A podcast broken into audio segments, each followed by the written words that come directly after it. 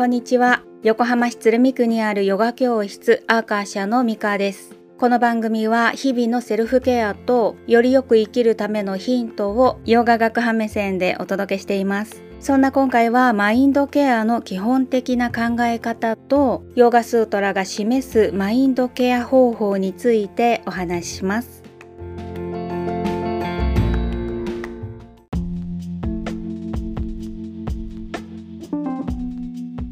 まず最初にマインドの3つの性質から説明するとラジャス、タマス、サットバという3種類があるんですけれどもね。これをトリグナと呼びます。まあ、専門用語は聞き流していただいてラジャスというね性質は動きのある状態でマインドっていう思考や感情や気分みたいなものが活性化している状態のことを指します。寝ている時間が7時間だとするとマインドは17時間の間何らか行為をしていることになるんですね。こうして人生のうちの3分の2をラジャス優勢で過ごすからこの性質は加速しやすいという前提があるんですね。での2つ目の性質はタマスと呼ばれるもので動きが鈍い状態を指します。マインドがタマス優勢になると気分が重だるくなって眠たくなったりしますつまり夜にタマス優勢になるのが正常なマインドの働きで昼間にタマス優勢になっちゃうっていうのはマインドの乱れを意味する上にこのことをねヨーガスートラでは苦しみの一つだっていうふうに言ってます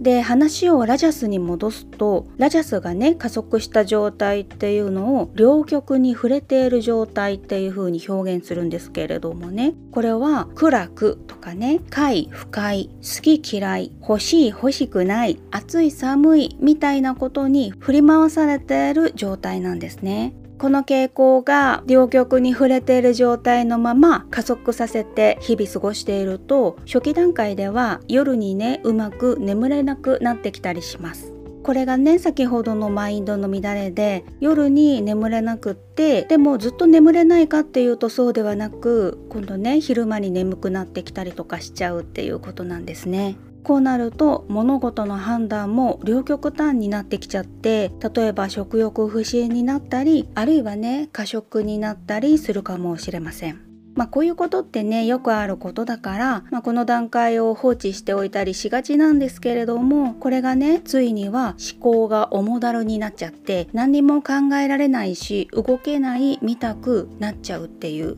これがうつの始まりだったりするんですね。最初のうちは上がったり下がったりするからまあいっかって思ったりもするんですけれども次第にね上がりきれなくなっちゃうし下がってる状態が長引いたりっていうことになっちゃってまあ下がってもね上がるから大丈夫っていう風に高をくくるのは危険で入眠障害とか中途覚醒早朝覚醒熟眠障害みたいな症状があって昼間になんとなく眠いっていう風に感じることが多い場合にはその大元になっているラジャスの加速がどうして引き起こされたかを見直す必要があるんですね。これを放っておいて加速しきっちゃうと自力で止まれなくなっちゃうし止まれたとしても時間がかかるんですよね。だから普段から睡眠や食事がいつもと違う症状がないか注視することって大切だったりするんですね。あと結構ね陥りやすいのが自己啓発的にマインドセットでよしこうしようとかでね切り替わったりする。でもこれってね本当に浅いレベルでしかなくってまあ残念ながらねすぐ戻っちゃうんですよね。だから根本解決としてラジャスとタマスを正常に機能させるマインドケアを日常的にするっていうことをヨーガスートラでは3000年前からおすすめしているんです。まあでも論語だったりとか自己啓発にねよくあるキーワードとかも含めてそれが簡単にできるんだったら同じことが言われ続けていたり繰り返されていないわけですよね。だから言うは安く行うはがたしなんだなっていう認識を持つことそして少々具合が悪かったり気乗りしないとしても毎日できるようなことから着実に確実にすることこの積み重ねなんですよねヨーガというね言葉をシュリー・クリシュナマチャリアの伝統では現時点からより良くなるプロセスっていう風に表現するんですけれどもねそれっていわば垂直方向の上向きの変化だったりするんですよね。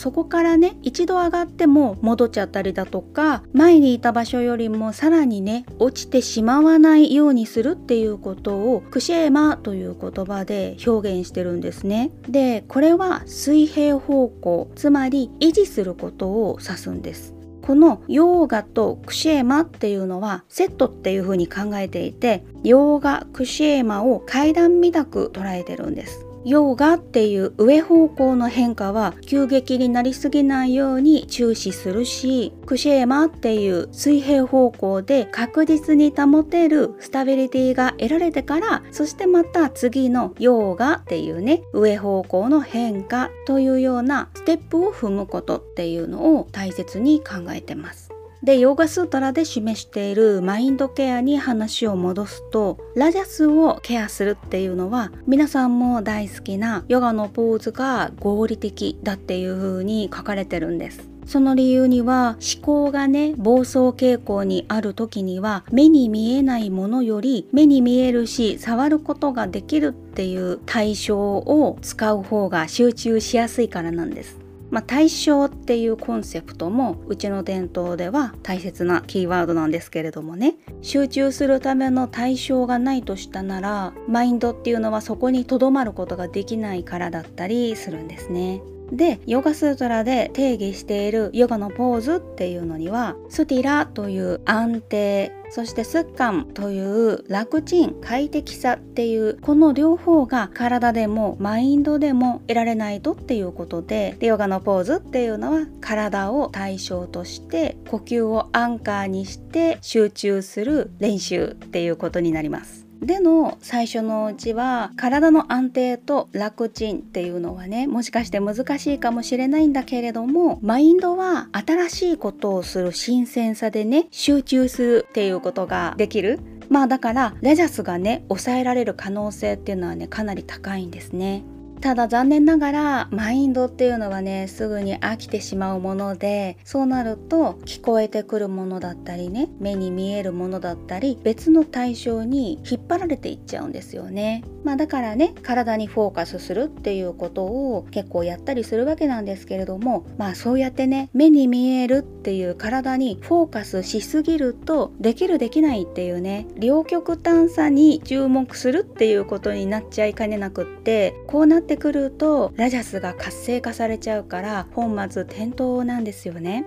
だからこそ練習に慣れてきた頃にはフォーカスポイントの設定がね注意する必要があってでこのためのソリューションとしては緊張を緩ませるための特別なやり方そして呼吸への集中だよっていう風にヨガスートラは示していて緊張をね緩ませるっていうのは体目線でももちろんあるんだけれどもマインドだとしても例えば苦手なポーズをする時の精神的なね構えみたいなものををなくすためのやり方まあこれが何かって言えばね呼吸への集中動作と呼吸を連動させることっていうのが基本なんですよね。まあかといってこんなのねストレッチだってそうするよっていう風に思いますよね。じゃあどういうふうに呼吸を使うのかっていう集中方法もヨーガスートラにはね示されているわけだから抜かりがないんだけれどもまあでもそんなに丁寧にね説明されてはいないんですヨーガスートラって。まあそんなことからも呼吸へのテクニックっていうのはいまいち周知されてないかなというのは感じます。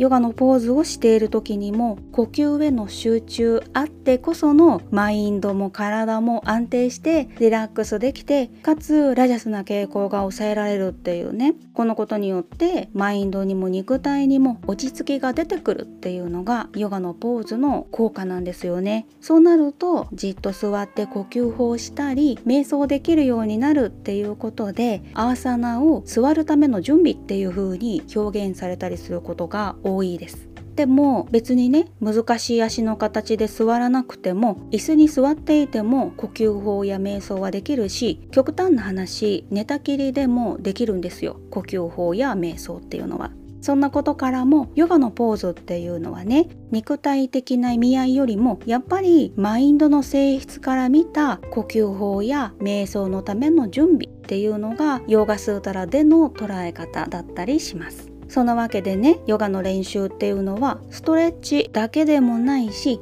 一方でじっと座って瞑想することだけでもないしつどつどマインドの状態を見てその場その場で適した練習をすることなんですよね。だからの特別な日のアクティビティじゃなく日々のマインドケアになるんです。そんな練習に興味がある方はヨガ教室アーカー社にお越しくださいね女性限定で2名までのプライベートクラスを週4枠用意してますそれではまた来月の1日にお会いしましょう。ミカでした。